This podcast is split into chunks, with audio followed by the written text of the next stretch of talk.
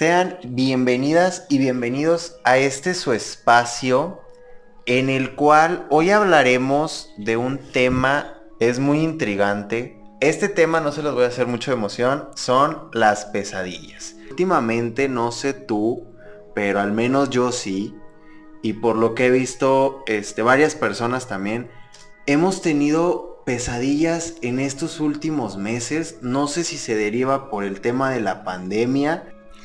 La pandemia lo que hace es que nos genera un gran, sin, sin, meterle choro científico, pero la pandemia nos genera ansiedad. Entonces esta ansiedad puede derivar en pesadillas o en sueños o en todo esto. Esta intranquilidad, desesperación que se ve también eh, cuando estamos dormidos, ¿no? Antes de empezar, eh, para, para no hacerlo, o sea, queremos decir para que ustedes sepan por qué a veces las recordamos, por qué no, todo esto, pero sin hacerlo tan científico porque qué aburrido. Me interesa porque yo la verdad es raro que me acuerde de mis sueños, así que voy a prestar muchísima atención a esta explicación que nos van a dar. Bueno, pues las pesadillas son eh, sueños que, se que producen, que le producen a la persona por lo general sensaciones de miedo, desesperación, angustia, ansiedad, como ya lo dije. ¿Y por qué les recordamos a veces y por qué a veces pues no? Bueno, primero hay que tener claro que nuestro sueño se divide en ciclos. Em, es en la fase REM, se llama así, o para que ustedes la ubiquen, es cuando suceden los movimientos oculares rápidos. No sé si se han fijado, por ejemplo, en sus mascotas cuando están dormidas, que a veces o cuando tienen pesadillas se empiezan a mover y se les mueven los ojos o los párpados. Eso también nos pasa a nosotros cuando estamos en el sueño. Y en este momento podemos tener los sueños más vívidos. Puede ser que no recordemos porque cuando estamos soñando entramos en un periodo de reparación que es cuando nuestro, por eso es, es importante dormir, porque nuestro cuerpo lo que hace es reparar. O sea, nuestra memoria borra todo lo que nos sirve, este, lo desecha y todos estos procesos también, nuestros músculos, nuestros órganos, todo se repara. Entonces puede ser que no lo recordemos porque pues para nuestro cerebro no tiene importancia algo que está sucediendo cuando no eres consciente. Y ahora, ¿qué significan los sueños? Esto que a nosotros nos encanta poner en Google eh, soñé con un caballo. ¿Qué significa? Sí lo he hecho, la verdad. Pues esto tiene su, su origen en el enfoque psicoanalítico de Simon Freud. Ver esto en internet y leer libros, porque por ejemplo yo tenía cuando era adolescente un libro que se llamaba El Diccionario de los Sueños y yo me fascinaba, ¿no? Yo buscando los significados de mis sueños y los sueños de mis amigas y la realidad es que no funciona así. Para que tú puedas interpretar un sueño tienes que estudiar muchos años y ser psicoanalista. No puedes decir, ah, sí, aquí mero, ya encontré la página Wikipedia, me dijo que no. Este, tienes que estudiar y para poder interpretar un sueño necesitas tener respaldo de esto y es uno de los enfoques psicológicos más pesados y con mm, más años para poderte dedicar a esto. De hecho, Freud tiene un libro que hace referencia a todo esto, por los que quieran leerlo, pues lo pueden encontrar. Pero para pintárselo de forma más sencilla, para Freud, un sueño es algo que tú anhelas, un deseo un deseo de tu inconsciente que lo vas a ver en tu sueño de forma metafórica. O sea, si quieres una hamburguesa, no va a aparecer en tu sueño una hamburguesa, ¿estás de acuerdo? Pero por ejemplo, voy a, a comentarles algo que podría, algo burdo, pero que para que me entiendan. Por ejemplo, una vez yo soñé eh, con un león muy grande, gigante, un león gigante que tenía crías y yo llegaba junto con las crías como si yo fuera una cría de león y me quedaba con ellos y me cuidaban. Entonces eso se podía representar, o, sea, obviamente no lo estoy interpretando con todo lo que debería de interpretar un psicoanalista, ¿verdad? Y que podría sacar. pero para que me entiendan la metáfora, em, se podría representar como que me falta el cuidado paternal. ¿Ok? Entonces, es, mi deseo es tener un cuidado paternal y así se enfoca en, la, en el sueño, ¿no? Así te lo muestran como que el león gigante está cuidando a su cría. ¿Ok? Y yo estoy ahí. ¿Y qué es la pesadilla? ¿Qué es la pesadilla para Freud? Pues es todo esto inconsciente que nosotros tenemos, que no lo... Eh, tenemos nosotros este, tres em, estados, por decirlo así. Tenemos un inconsciente, un preconsciente y un consciente. Entonces traemos todo lo del inconsciente, todo lo que tenemos guardado y lo traemos al consciente, que puede ser terrorífico algunas veces, cosas que nos dan miedo y que no las vemos, y también se ve de forma metafórica.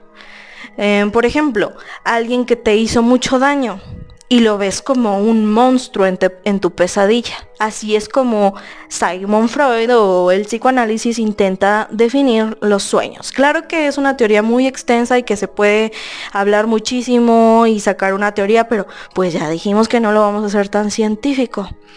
Em, pero si están más interesados, pues pueden buscar esto. Es un tema muy fascinante, muy extenso, muy largo que se debe estudiar demasiado. Entonces, pues, pues los interesados ya saben dónde deben de buscar.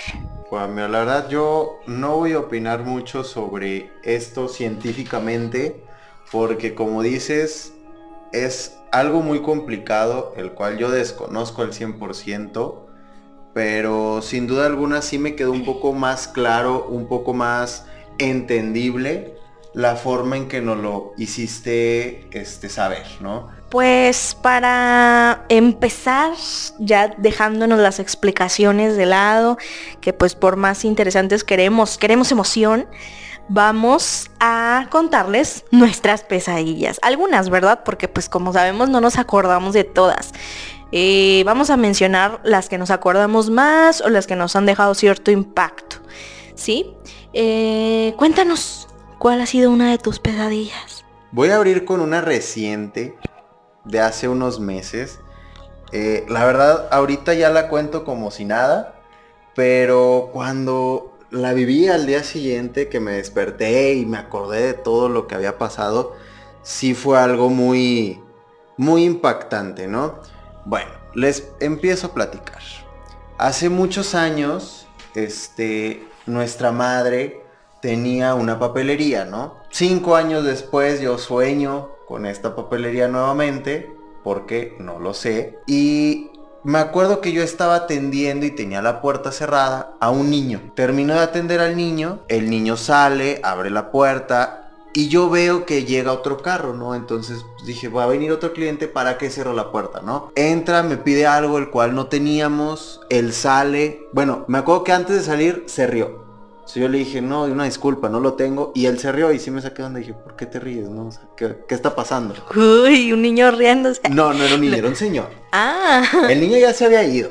O sea, ya el niño ya se fue feliz con su, sus cosas que había comprado. Entonces el señor entra, el señor del carro, y me pide algo, no recuerdo el qué. Y yo le digo que no tengo, ¿verdad? Porque no lo teníamos. Y se rió.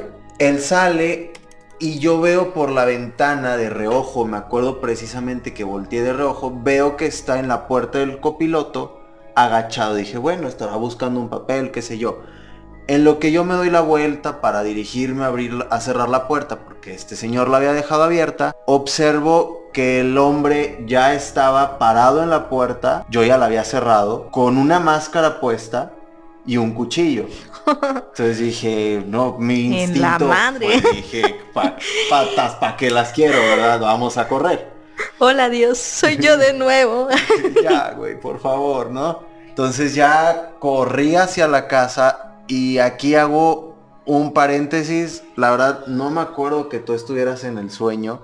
Solamente recuerdo a mamá. Siempre negándome, amigos. Entonces, ¿qué, ¿qué les puedo decir? Nada, no te creas. La verdad, a lo mejor sí estabas, pero no me acuerdo, ¿no? Este, y me acuerdo que yo le conté así a grandes rasgos de que, ¿sabes qué está pasando esto? Total, tenemos a un hombre enmascarado con un cuchillo que nos quiere hacer daño. Y yo escuchaba cómo rascaba el vidrio Uy. con el cuchillo y cinco segundos después escucha que lo rompe. Dije, ya, o sea, nada más... Ni necesita quitarse modo, ya, seguro. Dije, hasta "Ya aquí valí". llegué. Entonces, mi instinto fue, este, esconder a mamá. No recuerdo dónde, o sea, yo simplemente recuerdo que le dije que se escondiera, ella no quería, estaba llorando, yo la escondí y el sueño termina, no supe en qué, te- o sea, no supe el desenlace, sino que el asesino, esta persona, entra a la casa y me mató. Así de sencillo, yo no peleé, yo no hice nada, yo simplemente dije, pues voy a salvar a mi madre. A lo mejor ahorita estás muerto y A es un mejor, sueño. ¿eh? exacto, a lo mejor esto nunca está pasando y esto es No producto de su imaginación. una parte de ti. Total, pues sí, esa es la pesadilla más reciente que fue en la pandemia. Este, así que por eso digo reciente. Y sí, les digo así, tan sencillo, me dejé matar. Yo tengo una que es que no es tanto de miedo porque pues no pasa nada así este como en esta que dijiste, pero yo sentía mucha angustia y desesperación porque sentía que me estaban vigilando. Yo estaba debajo de una cama, o sea, ni siquiera sé si era una cama, pero como que en mi mente yo sabía que estaba debajo de una cama. Estás debajo de algo. Estaba debajo de algo, veía alrededor que había este, paredes metálicas como si me tuvieran presa en algún lugar. Em, como de esas eh, de bodega, Ok, de lámina. de lámina y que tienen botones de metal. Sí, sí, sí, las he visto. Y entonces arriba, en el, enfrente de mí arriba, había un aire acondicionado, pero no mini split, sino de los otros que son de agua. Ok, la- sí, el lavado. Eh, y goteaba y había un charco que empezaba a acercarse a mí y yo no quería que me tocara parte del charco, o sea, o sea, estaba preocupada por el charco y porque alguien me estaba vigilando. O sea, Y- pero por más por el charco, o sea, el no hay problema, que no me toque el charco. o sea. Y entonces había también un escritorio y encima del escritorio había una laptop. Y en la laptop, desde abajo de la cama, yo alcanzaba a ver que había como una calavera. ¿Ok? Ok, de fondo de pantalla y... Y me hablaban por la, por la laptop, me hablaban, pero yo no salía porque tenía miedo y me escondía. calavera, no sabes. O sea, alguien me hablaba desde la laptop, pero había una calavera ahí. Ah, va, va. Escuchaba ruidos y luego se venía y veía zapatos debajo de la cama. O sea, en el, la- en el borde. en el borde que yo podía ver, veía los zapatos de alguien caminando hacia alrededor, como buscándome, supongo. Pues no, yo siempre me despertaba, ¿verdad? Y me generaba muchísima angustia. Y estaba angustiada todo el día. Todo el día angustiada porque, pues no sé, no sé qué, qué rayos era, pero, pero lo soñé muchísimas veces y siempre lo mismo. Yo debajo de esa cama, el aire acondicionado prendido, goteando agua, el charco, Que no te querías que, que no tocara. quería que me tocara el agua. aclarar. Y los zapatos, siempre lo mismo. Y me generaba muchísima angustia. No es tanto como otras pesadillas feas que he tenido. Sí, es la más leve. el sentimiento. Pero me genera muchísima angustia. Y así fue. Y, y mis pesadillas no vienen de la pandemia. Mis pesadillas ya son desde antes de la pandemia. Esta fue una y es la más leve y con la que quería abrir. Nada más leve. Ahora entiendo tu miedo hacia fijarte abajo de las camas, ¿eh? Ah, no. Fíjate que la otra no la cuento como una pesadilla, pero se las quise compartir porque es un sueño muy raro, muy re- fue, muy recurrente. La verdad ya no recuerdo si lo sigo, si lo he seguido soñando, pero como por allá de los años en los que yo era un infante y estaba en primaria, no me dejarás mentir, yo me duermo con mucha facilidad en los autos, en los carros. Mi habilidad para dormirme ahí es impresionante. Así que, como siempre, yo me subí al carro a los 10 minutos ya estaba dormido. Siempre me pasaba que en el carro era el único lugar donde soñaba esto. Y siempre me pasaba, siempre. Y así fueron como por dos, tres, cuatro años. En donde yo, des- o sea, yo despertaba del sueño. No en la vida real, o sea, en mi mismo sueño yo despertaba. Y yo me encontraba en un paisaje blanco, o sea, eran puras paredes blancas.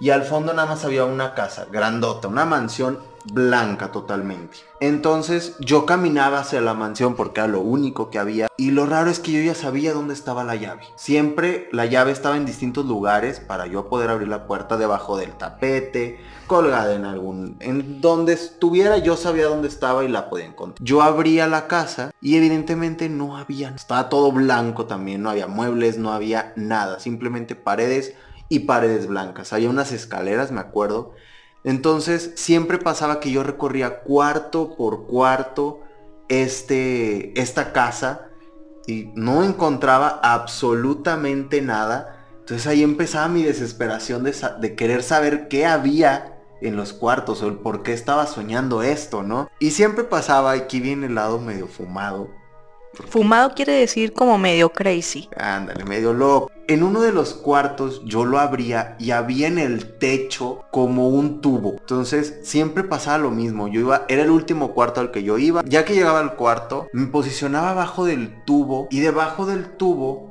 empezaba, lo prendían entonces empezaban a caer ciertas cosas. La última cosa que caía de ese tubo, y me voy a empezar a reír porque la verdad ya me está dando vergüenza, era un panda. Así tiene la conciencia, amigo. Era un panda, un panda de gomita. Enorme. O sea, imagínate un... Gigante. Un pandota, grandotote. Era lo único que era de color. Y me obligaban a comerlo. A comerme. Bruce, Bruce. Haz de cuenta, me obliga, pero no sé quién me obligaba si no había nadie alrededor de mí, o sea, yo estaba solo. Me Tú mismo. a terminarme, yo creo, ese pandita. Y no se terminaba el sueño hasta que yo me comiera todo el pandita. es algo muy raro, ¿no? Porque dices... Sí, sí está raro. ¿Qué onda? Porque todo blanco y lo único de color y me lo tenía que comer era ese pandita. Yo también una vez soñé con que estaba en un cuarto o algo así y llovía refresco naranja de naranja. Me mojaba de refresco naranja. O sea, no es pesadilla, ¿verdad? Es sueño, pero medio... Tal vez tenemos alguna situación de familia con el naranja. posiblemente. a lo mejor.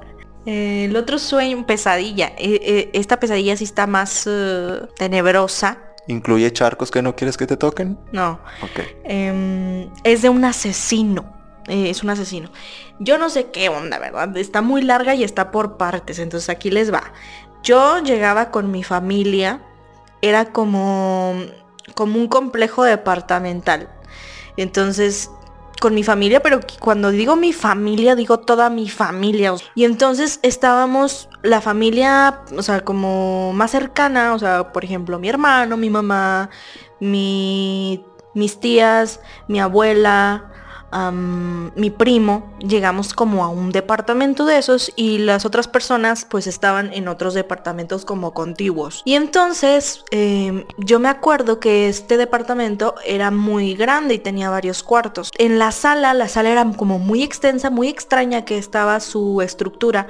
En la parte de arriba veía como un vidrio, pero se veía oscuro. Y en uno de los momentos en el que estábamos todos ahí, estábamos como reunidos en la sala y yo volteo para arriba y veo que se enciende un foco. Y entonces el vidrio, pues ya no era vidrio nada más, era como una ventana. Y entonces desde donde yo estaba yo alcanzaba a ver que en las paredes de era, como un cuarto, o sea, se conectaba, pero era como en la parte de arriba pegado al techo. Entonces se conectaba y se alcanzaban a ver las paredes de ese cuarto. Era pequeño, ¿no? Veía primero que en las paredes había como carteles raros y luego máscaras de payaso. Sepan que a mí me dan mucho miedo los payasos. Pero lo que me daba miedo era que había un tipo colgado en el techo de ese lugar, como en una cruz, amarrado con unas correas. Llegaba un hombre que estaba pelón, eh, no tenía cabello, y de repente sacó como, no me acuerdo si era un cuchillo, una sierra o qué, lo rebanó. Y yo, anda, ya rebanó al tipo aquí. Anda la osa, vámonos corriendo. Entonces yo les digo para que vean lo que yo estoy viendo, porque todas las demás estaban de espaldas, ¿no? Ajá. Todas volteamos y nos quedamos, pues, ¿qué vamos a hacer si nos voltea y nos ve que estamos allá valimos? Entonces yo les digo, vámonos a los cuartos de allá atrás. Se empezaron a ir todas, pero el tipo me alcanzó a ver que lo vi. Nos ve, me ve, que nos encerramos y se viene, ¿no? O sea, hace cuenta que se vuelve a quedar oscuro el cuarto ese. Se viene contra Y se viene y escuchamos que está metido este dentro de nuestro departamento, ¿no?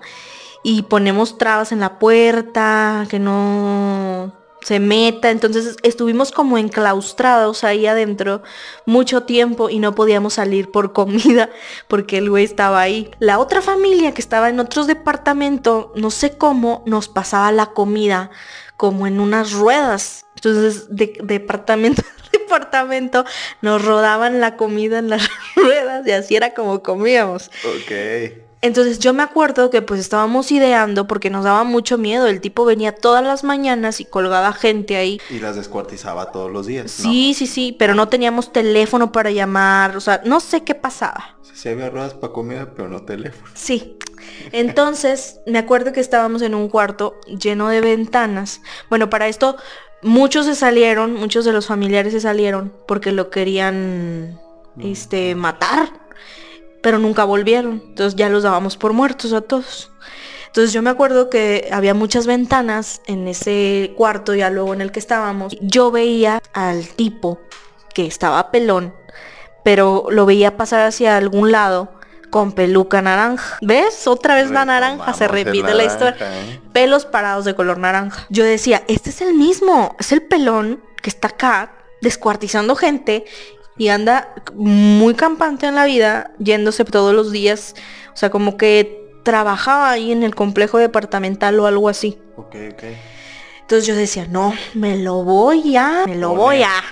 Entonces a mí no me la va a hacer. Empezaba a juntar cosas en una mochila porque yo decía, me lo voy a cargar. Pero me daba mucho miedo. Entonces como no podíamos salir del cuarto porque estábamos enclaustradas, me salía por una ventana. Y pues me voy hacia donde él está, ¿no? Y lo empiezo a... Me cruzo la barda, o sea, la reja de su casa. Me meto a uno de sus cuartos y ahí lo puedo espiar y escuchar. Pero me acuerdo que en una de esas yo pues me asomo y yo quería pruebas de que él era el asesino. O sea, hazme el favor. Entonces llevaba mi celular y lo pongo así como acostado en la puerta para poder grabarlo porque él estaba hablando con su mamá diciéndole lo que había hecho. ¿Y tú querías grabar? Y yo lo quería grabar la confesión. Ponía el celular acostado y lo empezaba a grabar. Pero en una de esas, él voltea y me ve. Entonces yo dije, ¡uh! Ya me cachó. Cierro la puerta y la trabo, no me acuerdo, me salgo y intento irme corriendo, pero él me agarra y ahí se acabó el sueño. Pero luego lo seguía soñando al pelón de peluca naranja. siempre hacía lo mismo. Hacía cosas raras. Ok, ok. Otra de las veces, no me acuerdo de todos, pero otra de las veces era que estaba en una casa, era mi casa, y entonces yo iba a salir a la calle y veía un tipo parado así en la acera, el mismo, o sea, con peluca naranja y yo me metía, ¿no? Entonces luego veía que agarraba como un bate y empezaba a pegarme en todas las ventanas porque se quería meter. Y yo tirada en el suelo viendo cómo me iba a escapar de él. Siempre tengo algo así en mis pesadillas, como que me quiero escapar. En tus sueños eres imparable. ¿eh? O sea, escalas bardas. Pues así, o sea, había varios sueños más de esos así que me daban terror. O sea, él me causaba mucho miedo, pero pues yo me lo quería cargar. O sea, cargar me refiero a darle cuello. ¿Y en alguno lo lograste? No me acuerdo. Pero me, me, despertaba muy, muy asustada porque el tipo, o sea, me atormentaba en muchos sueños. Agregando algo así muy, muy breve al primer sueño. No es la primera vez que me ha pasado que sueño yo con asesinos. Y algo que me llamó la atención es que siempre traen una máscara. Hubo otra ocasión en la que recuerdo yo estaba en mi cuarto, en mi sueño, dormido. De repente empiezo a ver unas sombras, pero nunca se metían a mi cuarto, eran como 3, 4 hombres, nunca les pude ver la cara ni nada, simplemente me acuerdo de unas máscaras. Y me acuerdo que entraban al cuarto de nuestros papás y al tuyo y los mataban. O sea, yo veía cómo los mataban a ustedes y yo me quedaba paralizado en mi cama sin saber qué hago, los golpeo, son tres contra uno. Entonces me acuerdo que en uno de esos sueños los soñé como tres veces, los abandoné y yo salté por una ventana y ahí los dejé. Hombre, no, hombre, ¿cómo? Yo queriendo salvarte la vida cruzándome bardas y tú me abandonas. pero es que tampoco tu, tu, sueño tenía sentido. Me dijiste que no había teléfonos para marcar y de la nada sacaste un celular para grabarlo. o sea, como que sí teníamos por qué marcar. Y luego, si todos, todos nos pudimos haber brincado la barda, y escapar cuando el hombre estaba en el hotel. No, digo, los sueños no tienen sentido muchas veces. Pero total, yo los dejaba ahí y yo me escapaba. Y siempre me despertaba ahí. Los soñé como unas dos o tres veces. Oigan, y les comenté en mi Instagram que me mandaran mm, sus pesadillas. Muchas gracias por todas las que nos mandaron. Escogimos algunas para comentarlas eh, esta vez. Esperamos poder hacer después otro si les gusta este programa, pues lo consideraremos para hacer otro y que nos puedan seguir mandando las pesadillas de las personas que faltaron o si tienen nuevas. Pues vamos a empezar a leer sus pesadillas. Por cuestión de privacidad y porque es la primera vez que hacemos algo así, no vamos a decir sus nombres ni sus perfiles, bueno, nada más el primer nombre y después ya ustedes nos van a poder decir si quieren que sea anónimo o no. El primero nos lo cuenta Andy y dice así, yo he soñado que estoy encerrada en una habitación y de repente aparece un ex profesor que todos le teníamos miedo, aclara. Y para rematar el sueño, de la nada sale una cobra o serpiente, la cual mata a mi ex profesor. Me acuerdo que, me que se me repetía el sueño en diferentes noches. Lo más gracioso es que no le tengo miedo a la serpiente. Se cargó al profesor que le caía mal. ganas al profesor. Era su deseo. Sí, no cabe duda que ella dijo, yo al profesor no lo quiero ver. Yo también he soñado con serpientes. Una vez soñé que estaba como en un jardín. Veía muchas personas que me caían muy mal en el jardín, muy extenso. Y de repente veía a una serpiente voladora y me perseguía por todo el lugar. O sea, la serpiente volaba y se me aventaba, o sea, yo corría y corría y corría y la serpiente tras de mí. Muy curioso. No, sin comentarios, la verdad. no sé qué decirte. El siguiente, la siguiente pesadilla nos la comenta Dome. Soñé en una muñeca vudú. Primero, en el sueño estaba viendo a través de mi ventana y veía a unos niños jugar en la madrugada. Entonces veía que jugaban con una persona pequeña y le rodeaba una luz azul. Entonces me daba miedo y regresaba a mi cama y después aparecía junto a los niños jugando en el patio. Y veía que había un hueco en el jardín de mi casa. Ahí en ese hueco estaba enterrado un libro y yo lo tomaba. Entonces abrí el libro y veía dibujos de símbolos, un bastón y muñeca con alfileres incrustados. Y texto que explicaba eso, pero no sé qué decir. Me desperté y luego continuó el sueño. Y en esta parte veía que la persona pequeña, que era más como un espíritu, me amenazaba. Decía que yo tenía una muñeca y el bastón de libro y que los entregara. Y yo no sabía por qué me pedía si yo no lo tenía. Me volví a despertar y seguía el sueño. Me desperté sudando y dormí otra vez. Entonces ahora yo tenía en mis manos el muñeco, el bastón y el libro. Esa cosa me perseguía y me decía que me iba a hacer daño si no le daba esos objetos. Y luego bam, se acabó la pesadilla y soñé eso toda la madrugada. Esos sueños se repitieron unas tres veces más en el año. Qué interesante el tema de los vudú, ¿no? Muy interesante. A ver si luego hacemos un programa dedicado a eso. Se parece mucho a que a mí me persiguen, ¿no? Siempre sueño como que me persiguen, a ella la persigue un espíritu. Sí, tiene ahí algo que ver. Qué tormentoso porque pues yo me puedo cargar al de peluca naranja, pero ella no se puede cargar al espíritu porque ya está muerto. Uno más de Cande. Sí, una vez soñé que estaba en un cuarto oscuro y estaba haciendo la estrella satánica que aparece en las películas de terror. Tenía una vela en cada punta de la estrella y yo estaba terminándola de cerrar en un círculo con sal. Y justo cuando terminé de cerrar el círculo me desperté. Obviamente todo ese día estuve asustada. Ay. Wow, es el primero que vemos, bueno, que nos toca que nos digan que soñaron con algo satánico. Casi todos nos ha tocado de que, bueno, soñar con que nos persiguen, este, Sí. muertes, pero ya algo satánico Terrorífico. está, está denso. Bueno, ahora nos toca eh, la pesadilla de Mariana. Hola, mis pesadillas siempre son de las, de las más raras. Casi siempre es igual, tengo sueños cinematográficos en donde monstruos se llevan a mis seres queridos y tengo que completar misiones. Algunas realmente dolorosas y traumantes. Para llegar a ellos, pa- o sea, a sus familiares, a sus seres queridos y salvarlos. Al final termino peleando con los monstruos que van desde demonios horribles sin rostros o cosas realmente extrañas como parques abandonados. La mayoría del tiempo me doy cuenta rápido de que son sueños y me relajo disfrutando disfrutando hasta cierto punto la aventura, pero sí es demasiado frustrante cuando pierdo y no puedo rescatar a nadie o simplemente cuando me rindo porque las imágenes son demasiado para mí. O sea, está interesante de que ella puede darse cuenta en su pesadilla que es una pesadilla, ¿no? Yo en mi pesadilla no me doy cuenta, o sea, ando perdida ahí en mi nube este de persecución. ¿Te ha tocado vivir este de Darme identificar? cuenta, no.